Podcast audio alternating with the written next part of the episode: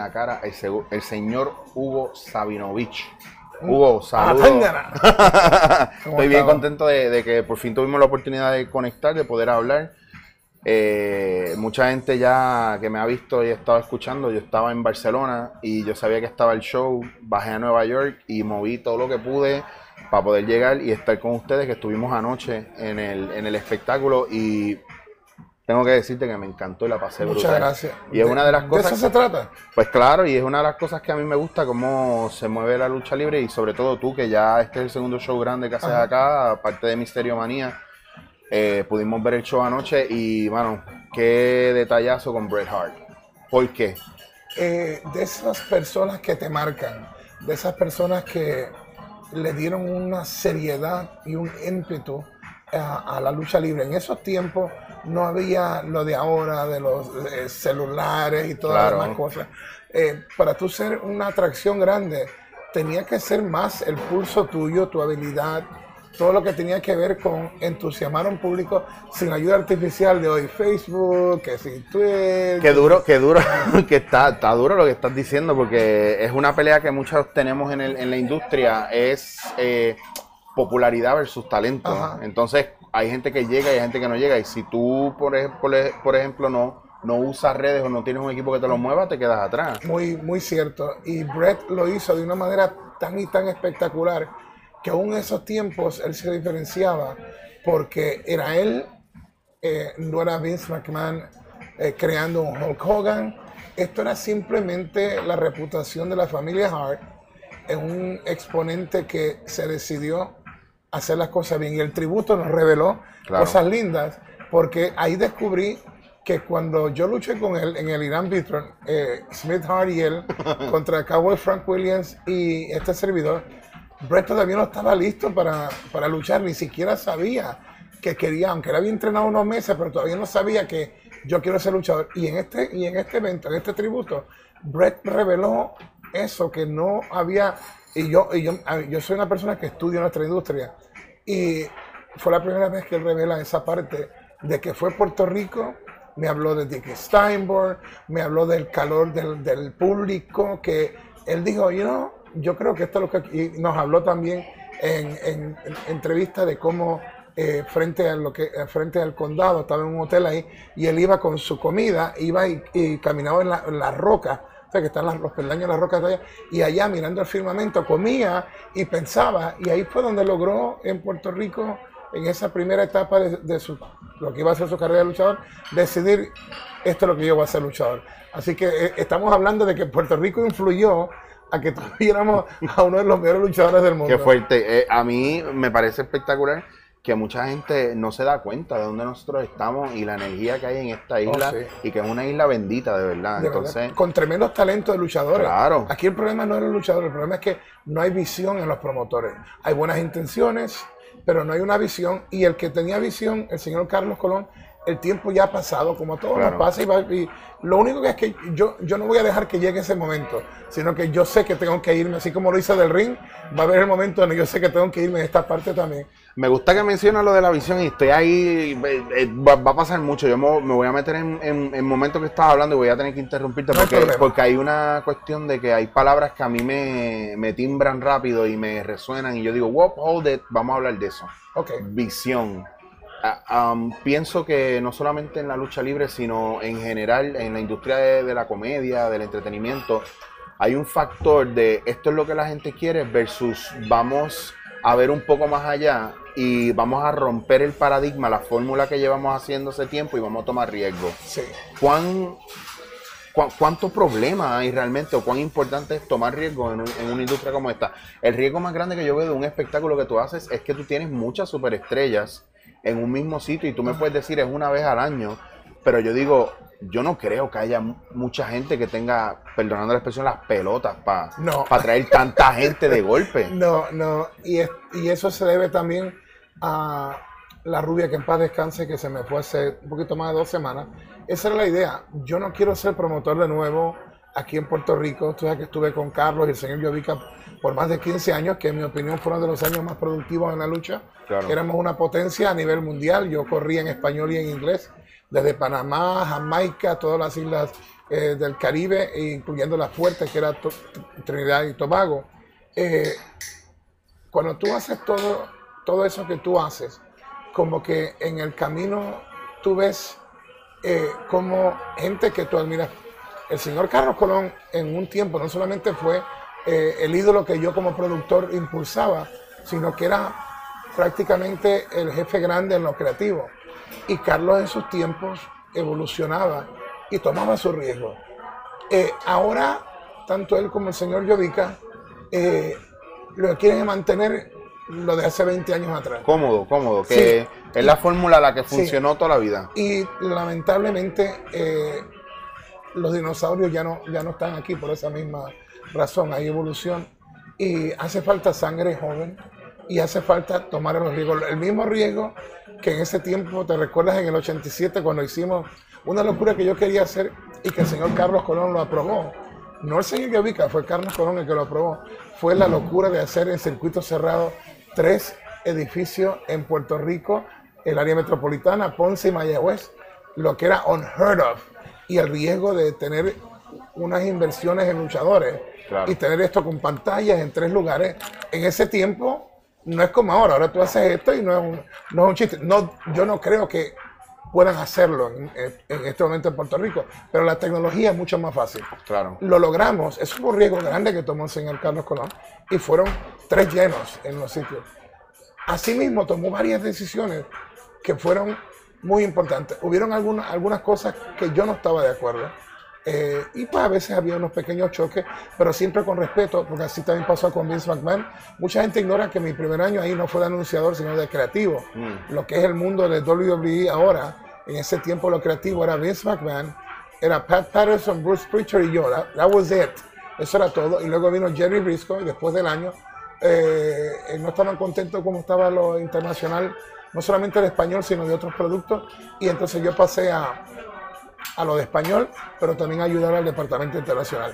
Tomar riesgos fue lo que llevó a WWF a donde está en este momento. Claro. Y en la vida no es tomar riesgos en estilo suicida, pero es tomar los riesgos correctos. Que aunque tú miras que hay un, hay un riesgo enorme, pero en la balanza, si logras la victoria en ese asunto, vas a estar muy bien. Claro, pero ya eso es un plan estratégico de ver overall, pero hoy día habla Mr. Money todo el tiempo y yo creo que muchas veces eh, eh, yo, yo o todos pecamos de decir, ah, pero ¿por qué no hacen esto y esto, esto en vez de esto? Es lo más inteligente hacer, pero uno no está viendo no tiene todo el intel que necesita desde adentro.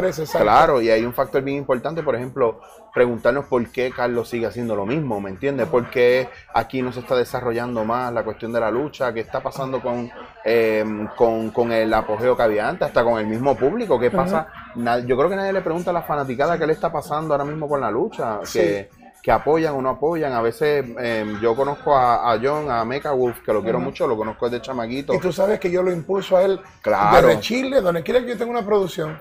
Me gusta usar eh, luchadores como Ricky Bandera, claro. como Mecha Wolf, eh, Carlito Caribbean Cool. Yo lo digo y lo repito, la empresa de su padre no sabe venderlo. Porque a mí tú me das una oportunidad en otro sitio, y ya sea mi empresa que está pequeña todavía en Florida, en GCW, o en, en, Chile, donde nosotros llenábamos cada show desde Misterio Manía, claro. Jueves, todo lo demás. Eh, people love Carlitos there.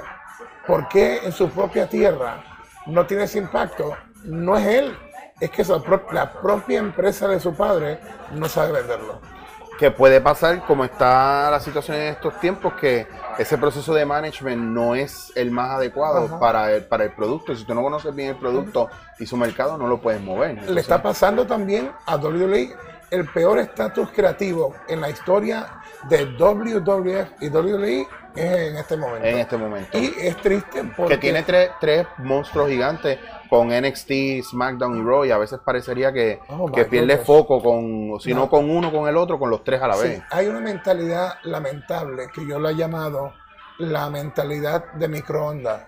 Y microondas en el sentido del microwave. Quieres calentar una comida, tiene que estar lista en 30 segundos. Claro. Y cuando tú haces eso con la lucha, matas historias como lo que hubiera sido un Bret Hart en una lucha del hombre de hierro, eh, esas luchas clásicas de un Ric Flair eh, contra un, vamos a ponerle un Harley Race. De bueno, hablemos, de las épocas cómodas de cuando estaban los Four Horsemen en un lado, eh, DX en otro, eh, Hard Foundation, que se empezaron a, a- a montar los factions.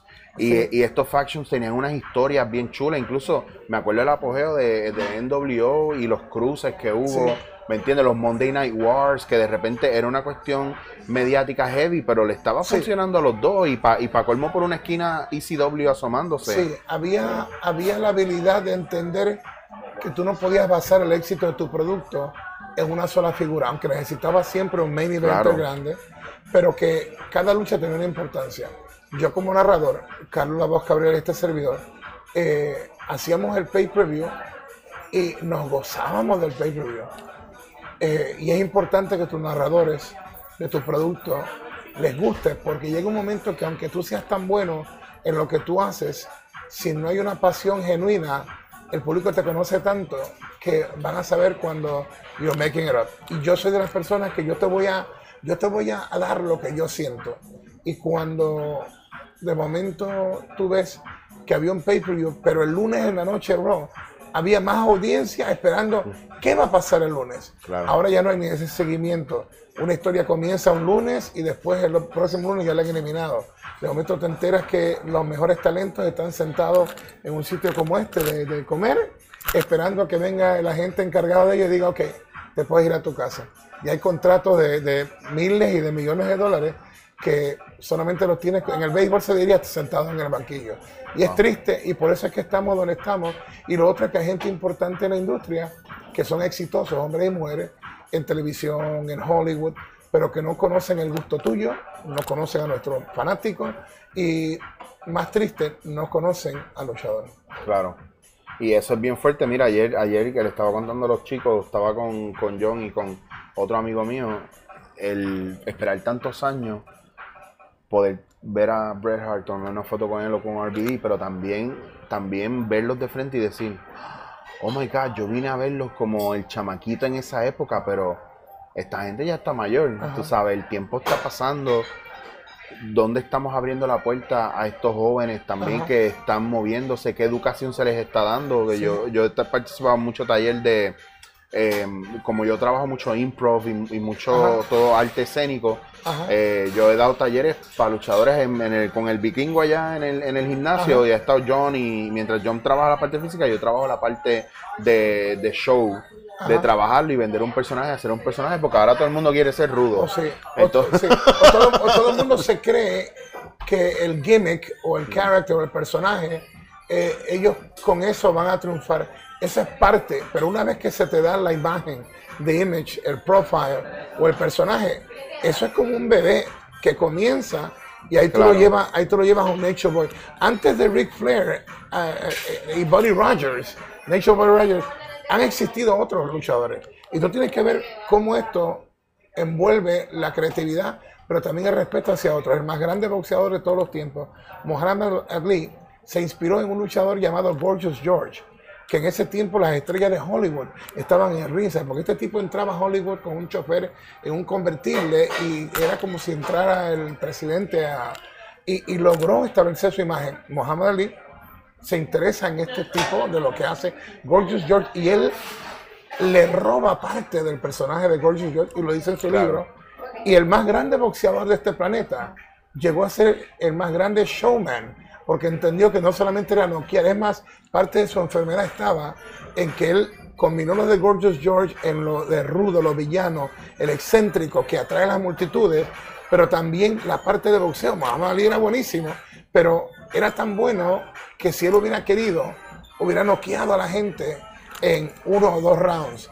Y él entendía que para hacer los millones que él hizo, él iba a tener que sacrificarse. Pero en ese tiempo no había los expertos que hoy tenemos. Claro. Que aunque él se, él se, se- según él, él, él venía a tapar los golpes, la, la presión del golpe, aunque venía aquí, no detenía todo el, el impacto. Y ahí fue parte de lo que eh, lo llevó a sufrir eh, todas esas situaciones mentales. Pero volviendo al punto, un gran boxeador, quizás si no hubiera copiado lo de Gorgeous George, quizás tú y yo no estemos hablando, porque en la historia del boxeo, Claro. especialmente los pesos completos, han habido buenísimos. pero que eran noqueadores, o en la lucha libre serían pistoleros, shooters o strong style eh, grapplers, que, mira, luchadores que te podían partir el brazo sin que tú te dieras cuenta, y boxeadores que eran buenísimos, pero no podían vender para llenar un coliseo. Claro. Y Muhammad Ali lo hizo. Y en el caso de nosotros, un Flair, ah, también él copió su estilo de otros. Hugo Sabinovich copió de gente de televisión, habían los polivoces, que tenían uno que era como el muñecazo, pero con un nombre un poquito diferente. Eh, otro de apellido era, wow, se me olvidó el nombre, pero que era otro como un playboy en las películas mexicanas de antes. Y de él aprendí un poquito. De Arturo Mendoza, que fue mi promotor, la gente cree que, que, siempre yo vi que Carlos eran los dueños de Puerto Rico. Había un señor que se llamaba Arturo, Arturo Mendoza, que era uno de los mejores. Ese tipo todavía podía vender hasta el puente de Brooklyn. Y de, y de él aprendí el arte del micrófono. Claro. De, de, cada uno de ellos, tanto de Carlos Colón, de Jack Veneno, el Puma, de Vampiro Cao, de Toro Maldonado de Nueva York, de Vince McMahon, he aprendido. Porque aunque podemos diferir hoy en día en lo que puede estar pasando hoy, todos estos hombres lograron hacer cosas que otro no se hubiera atrevido. Y es más, todavía mantiene Carlos Ellovica un programa de televisión que no estoy contento como está en el aire, claro es otra cosa. Pero mantenerse tantos años, a tantos años, esto tiene que darle crédito. Pero que está brutal que tú puedas hablar, aún, aún, sabiendo de las diferencias que puedan haber en, en creencias y en cómo está corriendo la, la cosa, de que tú puedas hablar desde un punto de vista donde tú puedes reconocer en qué lugar ellos fueron, dieron un, un o un palo y tú tomaste lo, lo positivo de eso y te ayudó a desarrollarte y tú puedes decir, mira, yo no simpatizo con esta persona por esto, pero admiro esto y yo aprendí de esta persona esto, que muchas veces yo te puedo asegurar que a lo mejor ellos ni lo saben. ¿Me entiendes? Pero tú sí lo pudiste ver y yo creo que para uno ser buen maestro tiene que ser mejor estudiante y, para evolucionar también. Y también eh, dejar que el ego se quede fuera de la puerta.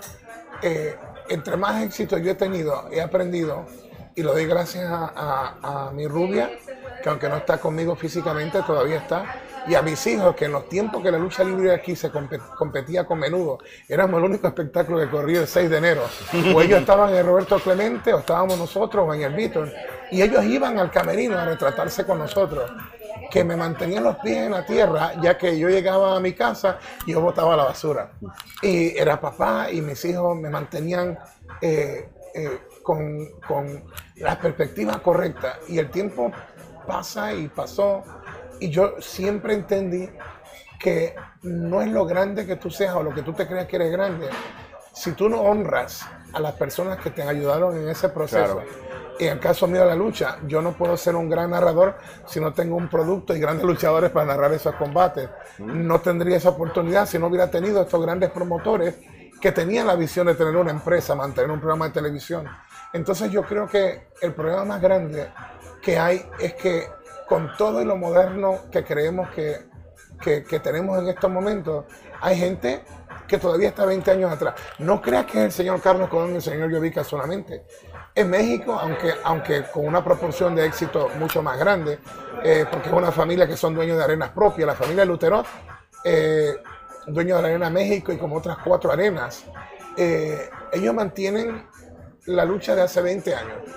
Lo único es que ellos son dueños de sus propios coliseos, tienen tanta plata que prácticamente es como una herencia de abuelo y las estructuras corren solo por el sentido de que eh, ellos te tienen como tres shows a la semana claro. y hay una multitud de 200 millones en México. La gente tampoco, a veces no se pone a pensar en el eso. volumen también. El volumen. Y ojo que a, a, nivel mundial, y esto, digo, y perdona si suele, suena un poco ofensivo, pero no es lo mismo la gente que viaja y dice yo quiero ir a ver lucha en México que yo quiero ir a ver lucha en Puerto Rico. Exacto. Pero por una cuestión de tradición, máscara, etcétera. Y, me alegro que tú dijeras eso, porque tanto en Misterio Manía como anoche estamos reviviendo el fenómeno claro. que gente viene de afuera para verlo. Hoy lo vimos con los muchachos de Ohio. De Ohio. Sí. Pero después me enteré, había gente hasta de Alaska, había gente de, obviamente, de Nueva York, habían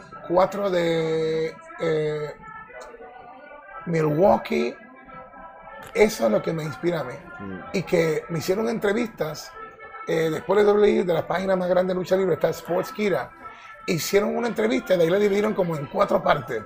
Y eso solamente nunca lo hace. Pero decía lo más importante, no era Hugo, era Puerto Rico. Claro. Y esa es mi meta. ¿Por qué Hugo hace esto?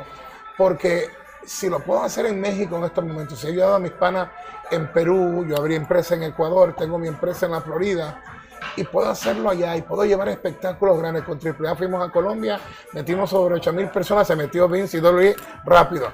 ¿Tú quieres que, vaya a tu país, Vince? Contrata a Hugo primero y tú vas a ver que, y tú vas a ver que los seis meses está Vince allá. Vince es un tipo práctico, él chequea los números y la manera que, la manera que yo pienso es que si puedo hacerlo para esos países y Puerto Rico, aparte de los huracanes que ha tenido, los problemas de gobierno que han tenido, mm. son uno de los mejores fanáticos del mundo. Claro. Y yo soy, me considero ecuatoriano y puertorriqueño. Y yo dije. Pero tú eres más de acá, perdona, tú eres más de acá porque, porque yo te he visto toda mi vida y yo, si a mí no me dicen que tú eres ecuatoriano, cuando me lo enteré, yo no me hubiera enterado. Sí. Y entonces yo, yo dije, digo, y la rubia decía, tenemos que ir una vez al año. No nos metamos en el asunto de ser promotores en la isla. Dejemos que Carlos Llovica breguen con lo de ellos. Sabio, yo lo ayudé a comenzar de nuevo con IWA. Fundé lo que es WWE hoy en día. Luego me salí porque no estaba de acuerdo con las decisiones de un hombre que no falló en lo económico. Pero teníamos con Richard el problema. Y yo se lo digo, y puede estar aquí al lado y le digo, es el tipo más honesto que hay con dinero. Pero lamentablemente no puede controlar a Richard.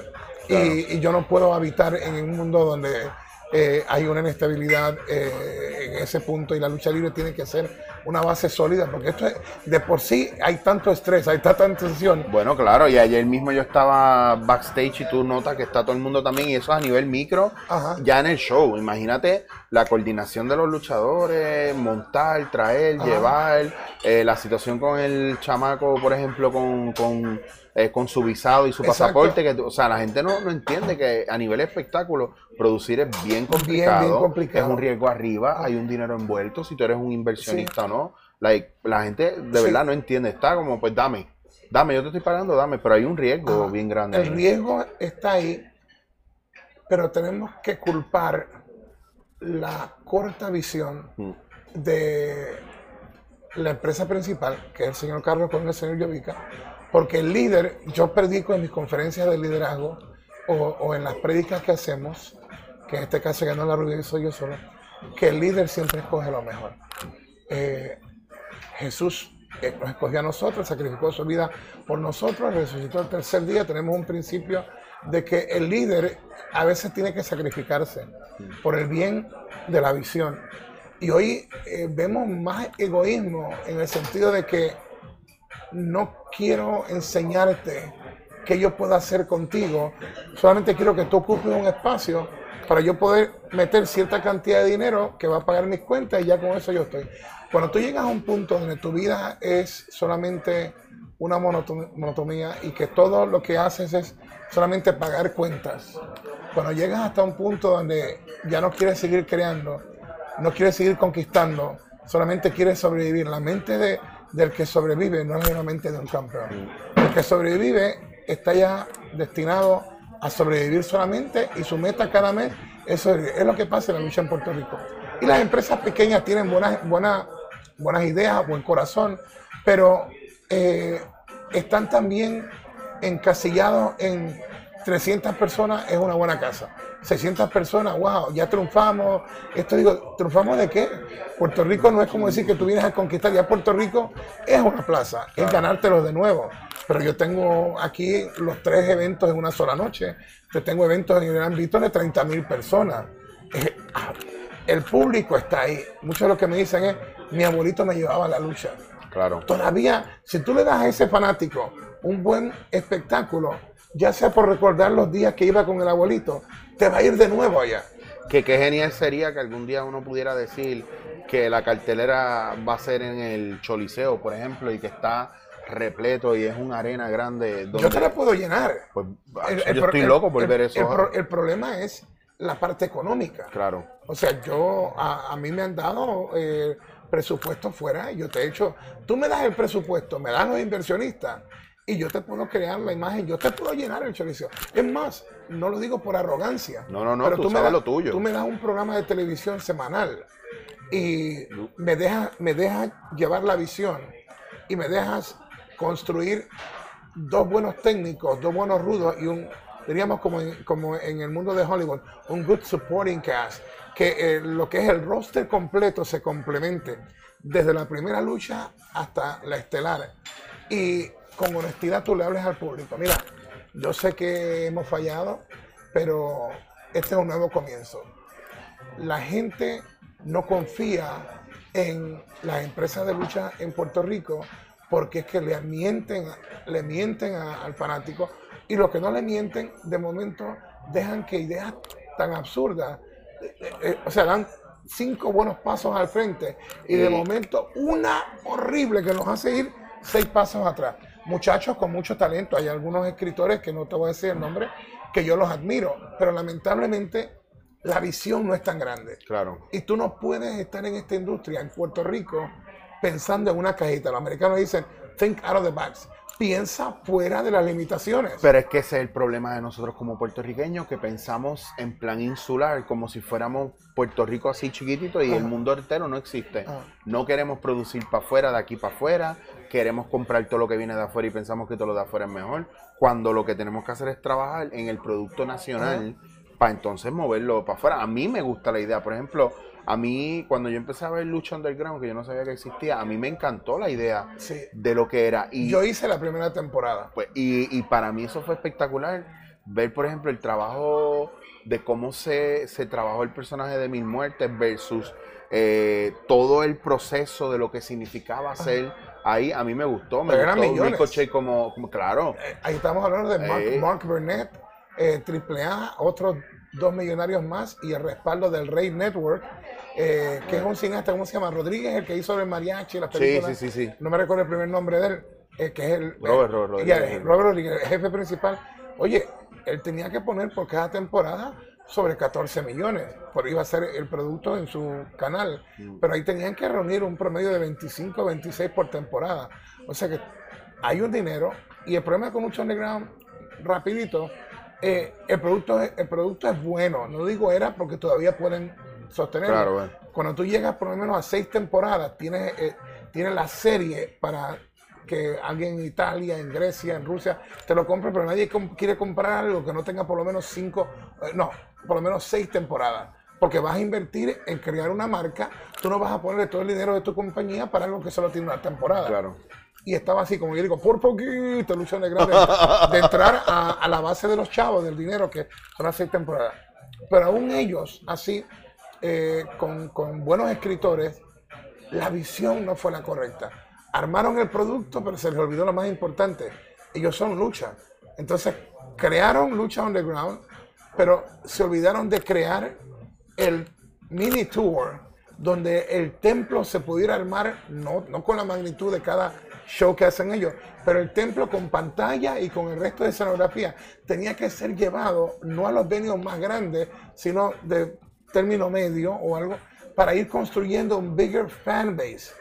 El fanático lo veía limitadamente porque el rey no tiene la cobertura eh, que, que, puede tener un TVN. Claro. Eh, entonces, ¿qué pasa? Era limitado. Yo mismo, eh, si yo quería verlo en inglés, en ciertos sistemas de cable, no estaba en Rey Network. Yo hacía español, que era para Unimás, que es la cadena más débil de Univision. No era Univision, era Unimás y yo doblaba el rating del programa en inglés sin la publicidad que el network le daba y que compraban los ads. Si lo hubieran dado a español, una pequeña ayuda, nosotros hubiéramos estado sobre millón y medio, dos millones de televidentes semanal.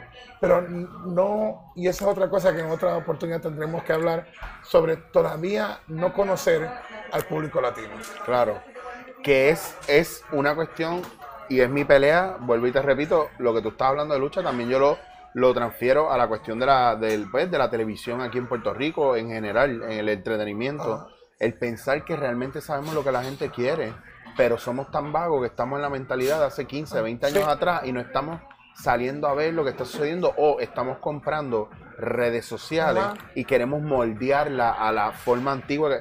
Si las redes sociales vinieron y la gente en redes sociales vinieron a abrir y a romper un paradigma, ¿por qué tú quieres volver a cerrarlo y hacer lo mismo que antes? Y lo otro es, aún en la publicidad que yo hago, yo te compro, yo compro Facebook con Lucha Libre Online, tú lo sabes, tenemos una página que causa controversias a veces y aunque me insultan, a la larga se descubre que Hugo tenía razón. Claro. Hay veces que el luchador me dice algo, o la luchadora, pero yo por un like, yo no lo suelto, a menos que el luchador o la luchadora me digan, suéltalo. Y la intención mía es que se enamore de nuevo de la lucha. No me importa si es WWE, si es Impact Wrestling, New Japan, si es AEW. A mí me pasa con, con la página de Instagram, que yo soy muy de Instagram y todos los videos que tú vas subiendo poco a poco o la información que está saliendo ahí, a mí me, encanta tener, siempre hay mucha información y hay movimiento y me mantiene, para mí es una, una fuente mucho más fidedigna el source y ya no estoy buscando en otros lados, ya sé que ahí me puedo dar el fix de lo que necesito y ponerme al día. Y chequeamos. Antes, de, antes, tanto Michael Morales Torres como mi socio Javier González, cuando yo veo algo medio nebuloso, digo, espérate, esto es, y esa es otra cosa que mucha gente no quiere que yo hable de esto. Vince, se ha convertido eh, mejor que James Bond, que el sistema de, espionaje de Israel, de Alemania, de la KGB de, de Rusia. Se ha convertido en experto en manipular las redes. Él te suelta la, y no puedo revelarlo todo, pero yo tengo toda la información al tú tener tanto dinero y él darse cuenta cómo otras páginas están viviendo de ellos, que es la traducción correcta como él lo dice, eh, ellos han convertido eh, el, sistema de ellos en donde ellos te filtran lo correcto, pero lo incorrecto. Para de esa manera, él tener, Vince, me Vince, en la oportunidad de él poder ver lo que tú piensas sin haberte comprometido a que vas a darle el campeonato a ese, que le vas a quitar al otro, que fulano está. Eh, el arte de, de tú escuchar. Lucha Libre Online, por ejemplo, eh, los fanáticos hablan, inmediatamente viene un reporte, tú tienes 1500, 2000 comentarios. No les cuesta un centavo a veces. Hago un reporte de AEW, en un ratito tienes 800 comentarios. No le está costando un centavo a, a ellos.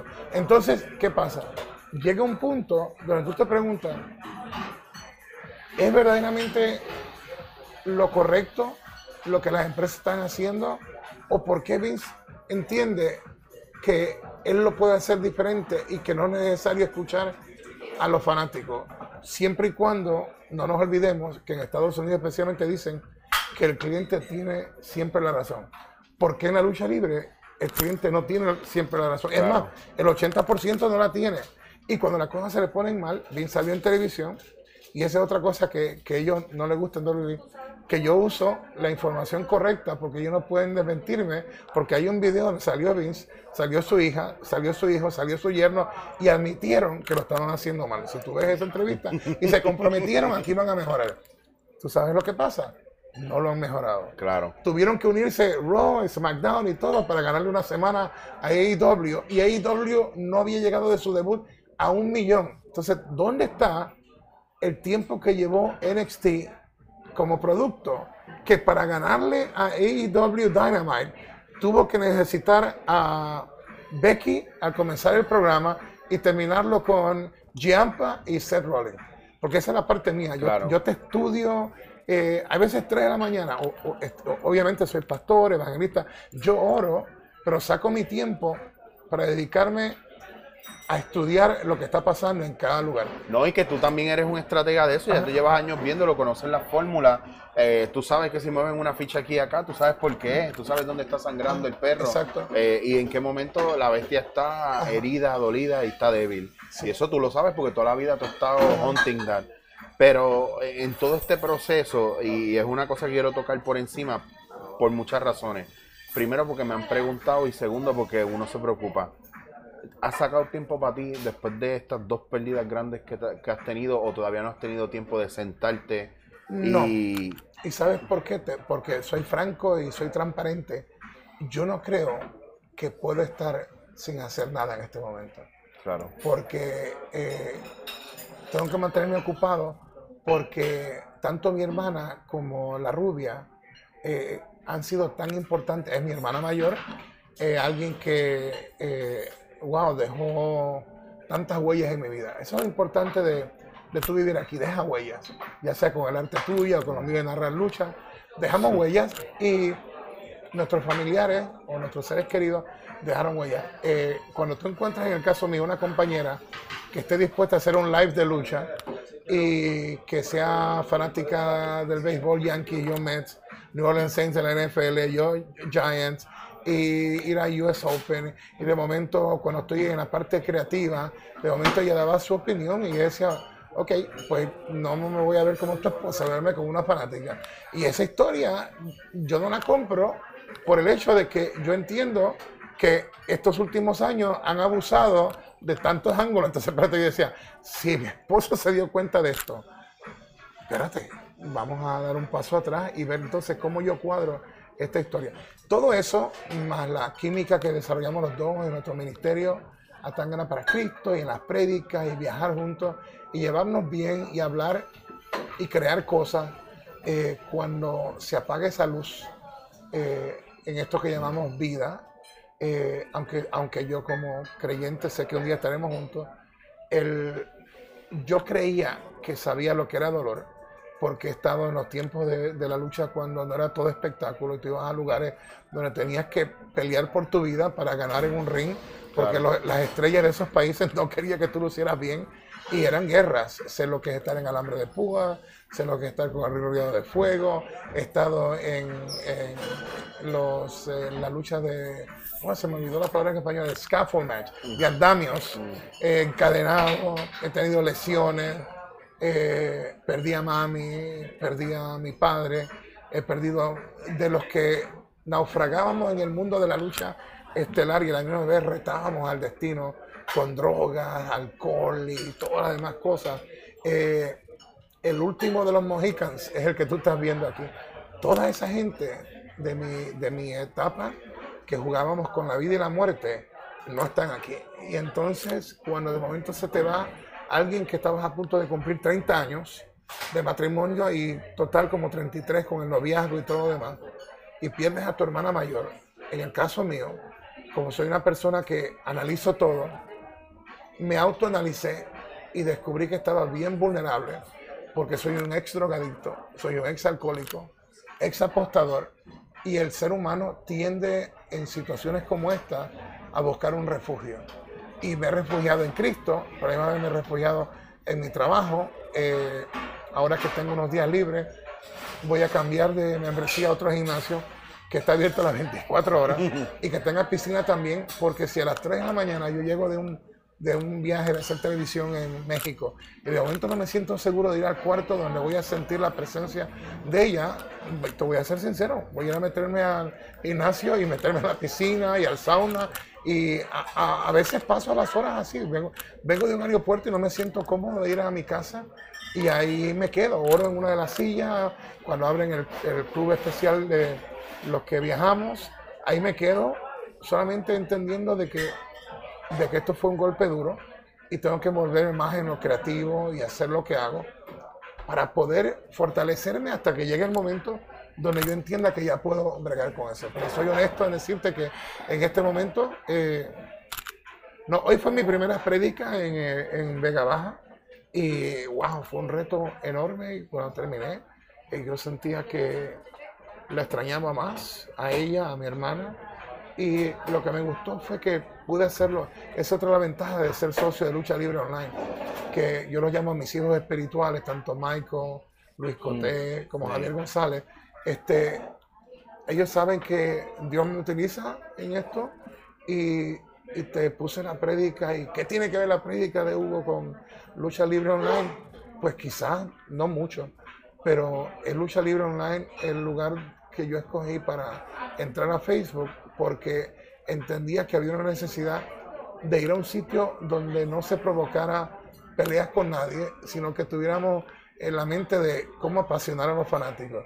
Y en medio de eso hemos descubierto que tenemos fanáticos que tienen depresión, hay algunos que quieren suicidarse, otros, que tienen ganas de hacer una locura, otros que están en divorcio, eh, tengo parejitas de matrimonio que de momento están peleados y de momento yo hablo eh, de un tema de 100 punk o algo Y los dos estaban peleados, pero se metieron en el caso de Cien y acabaron en luna de miel. Tú sabes, para mí yo creo que cada quien tiene una asignación. Tú tienes una asignación que yo no, yo no puedo acercarme a gente que tú vas a poder tocar que yo no puedo tocar. Claro. Y mientras sepamos eso, que tenemos unos talentos para llegar allá, también tenemos que ser eh, bien realistas de que en el caso mío, en este momento de esta doble tragedia, pues no estoy, no estoy lo suficiente fuerte pero te puedo operar. Yo voy a México, ahora termino aquí, voy a hacer televisión y mientras estoy en vivo, yo estoy vivo. Ese no es el problema.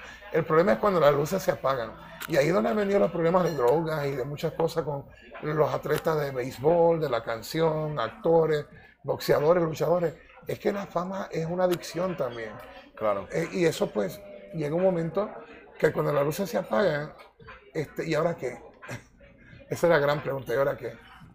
Esa la, ahora, es que está brutal como tú lo dices, porque yo he tenido mi, mi ups and downs en mi carrera y en mi vida, y ya no es fácil. Y yo creo que uno más es entender que uno no está solo, uno cree que está solo, y hay momentos donde uno decide pensar y aceptar que está solo y no lo está. Yo he, estado, yo he estado con la soga en el cuello pensando que estoy solo y no lo estuve. Y estoy aquí compartiendo esto contigo. So, yo sé que y en muchos otros momentos yo tuve dos, dos sobredosis también Wow. Y en una oportunidad cuando iba a ser ocho años en la cárcel, y otro, día vamos a abundar más de esto. Eh, tengo a mi ahijada que me está esperando en este momento, tengo a mi hermana afuera en el lobby, eh. tengo dos citas de negocios, tengo negociaciones también con... Claro, claro. Te lo, estoy dando en primicia, estoy, tengo una negociación con Transport eh, Ortiz, que va a ser una película de lucha libre y estamos, estamos, estamos, o sea, estamos bien adelantados en el negocio. Y, y ah, yo me lo encontré ayer, y quiere que yo haga del Cules Ayala, me mandó al, al, me mandó al gym y yo lo voy a meter porque llevamos tiempo bregando con eso. Oye, sería bueno. Y, yo le había dicho a él, hagamos negocio o no, eh, eso no es lo importante.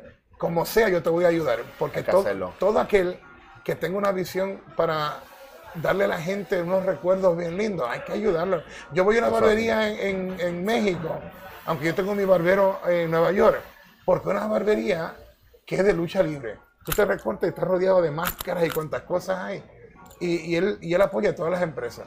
Y a mí me gusta ir para allá y de momento me dice, este, don Hugo, cuando usted venga aquí, usted no paga. No, si yo no pago, no vuelvo aquí. Muy bien. Y yo le doy la publicidad, se la doy gratis, porque todo aquel que haga algo que ayude a nuestra industria. Yo lo ayudo porque es que nuestra industria necesita de ayuda y un sitio donde, donde tú puedas ir a recortarte y estés rodeado de... Ay, tienen, una, un, eh, tienen videos de, del tiempo de, de, Hugo en, en, cuando era Capital Sports Promotion. tienen las luchas de Attitude Era, de todas las cosas, de New Japan, de la empresa, el, el Consejo Mundial de Lucha de México. Bien entretenido. Y, bueno, yo, yo te voy a ser bien honesto y para que puedas seguir haciendo lo tuyo, te lo agradezco mucho que hayas sacado de tu tiempo. Sé que ha sido bien ajetreado. El año que viene, ¿ya tienes algo en mente? ¿Hay alguna primicia que me puedas dar? Sí, eh, se llama, ayer lanzamos como disimuladamente la gráfica de Manía. No sé si la llegaste a ver en la pantalla. Y se hizo un pequeño anuncio. Demon Manía, eh, tributo a dos leyendas. Blue Demon, que fue el padre, y Blue Demon Jr., dos leyendas. Y cuando se va acercando, yo creo que pronto lo que hicimos anoche va a tener más lógica. ¿Por qué es esto? Yo no quiero ser el que solamente le dé un tributo a un puertorriqueño porque estoy en Puerto Rico. Vamos a hacer, yo quiero hacer otras cosas y en un momento dado te voy a revelar las ideas que yo he tenido, pero por asuntos de ego y otras cosas de otra gente mm. no se ha podido hacer. Pero mi corazón es noble, yo no hago esto por política no, y no me importa si no soy politically correct o políticamente correcto. Eh, lo de demonmanía, tengo en mente algo brutal y ya los que han asistido a Misterio Manía y lo de eh, el Fight Forever, ya se, ya se está construyendo una audiencia. Y yo te vaticino que van a venir más gente de afuera, que en noviembre es frío en muchas partes y sería algo bien, bien nice que una cosita así tan pequeñita que nació en mi corazón se convierta en algo que pueda traer turismo a Puerto Rico como hacíamos en el aniversario de nosotros. Digo de nosotros porque en un momento dado eso fue parte de, parte de mí. Y te puedo adelantar que de Monmanía, eh, si te gustó Misterio Manía y si te gustó, que fue tributo al Mesías, si te gustó Fight Forever, el tributo a Bret de Hitman Heart, el, esto que lleva el nombre de los que estamos dándole el tributo, que es de Manía, lo voy a llevar quizás un poquito más extremo. No sé si te diste cuenta que con Elia Park, eh, aunque yo soy pastor, yo, yo no, no me gusta nada de historia que tenga demasiadas palabras de insulto, mm. pero el tipo es tan real en lo que hace que en él lo veo aceptable y creo que para el Demonmanía vas, vas a tener un toque que te va a gustar si se me da lo que quiero hacer, porque vamos a tener un poquito más de, de algo extremo. No que va a ser extremo completo, claro. pero va a tener su, su momento y creo que van a pasar ciertas cosas que va a gustar mucho. Pues yo pienso que si van por esa línea y lo que pasó ayer en la entrada de Blue Demon y Ella Park eh, fue muy espectacular el hecho de que mm, yo siempre disfruto, en mi caso como como espectador los rudos, rudos, rudos que se que le hablan al público de esa manera. Porque calientan al público. Recuerdo que una, una, de las luchas más espectaculares que he visto en mucho tiempo fue eh, la dinastía Dos Caras, que vinieron con Alberto, el hijo de Dos Caras, Dos Caras. Y cómo el hijo de Dos Caras trabajó el público como buen rudo que es y, y, y agitador que es eso le da algo al público que a veces al luchador se lo olvida. No es solamente ganárselo para que te aplauda. Que te escupan la cara de vez en cuando es un indicio de que estás haciendo bien tu trabajo. Yo soy actor, por eso te digo lo que te digo. Si tú provocas emociones en la gente, tú estás haciendo tu trabajo. Y, la lucha, y la lucha necesita eh, ese toque, ese feeling que se ha perdido. Hoy en día todos quieren ser estrellas amadas.